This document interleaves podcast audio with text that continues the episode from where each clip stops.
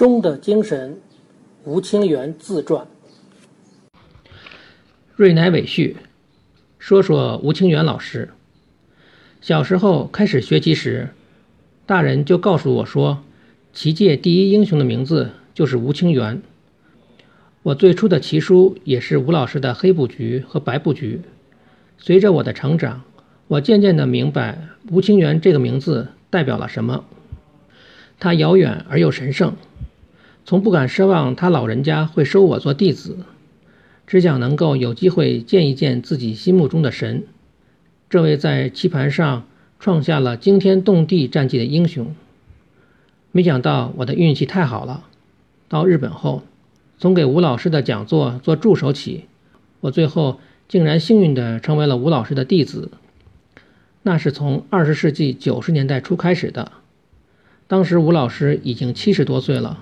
原来原本就体质羸弱，此时更是身体和精力都大不如从前了。可是，一坐到棋盘前，吴老师就目光炯炯，思路敏捷，一口气研究上五个小时的棋。也丝毫没有疲倦的样子。吴师母说：“吴老师不是不累，而是一摆棋他就高兴，也就忘了一切。到第二天积攒下来的疲劳发作出来的时候，吴老师都动不了了。看来吴老师摆棋全然是在燃烧自己啊！现在回想起当年吴老师手把手教自己的情形，才明白了更多的道理。”当时吴老师的许多布局思路和具体招式，已经和正在成为当今棋坛的流行下法。吴老师那开阔的大局观、灵活的思路，给了我许多的启迪。我到韩国后取得了一些战绩，完全是吴老师教导的结果。可以说，是吴老师硬生生地将我拽到了一个凭我自己的力量很难达到的高度。吴老师是十四岁去日本的。不久便所向披靡，威震棋坛。我自己也曾有疑惑，在当时中国没有高手的情况下，能出这样的绝世人物，莫非老天的安排真是如此？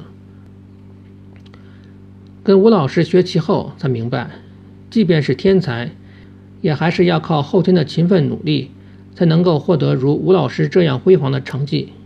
或者说，除了棋上的绝世之才外，还有其他很多素质，如对围棋的不带功利心的单纯的热爱，常年来静心踏踏实实做研究的习惯，对世俗功名的不动心，以及对清贫简朴的生活安之若素的人生态度等等，都是吴老师作为大天才的一部分。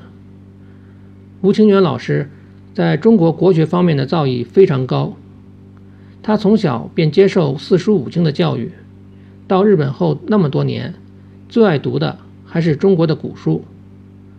现在我们去看吴老师时，他还总给我们讲他研究《易经》的感受。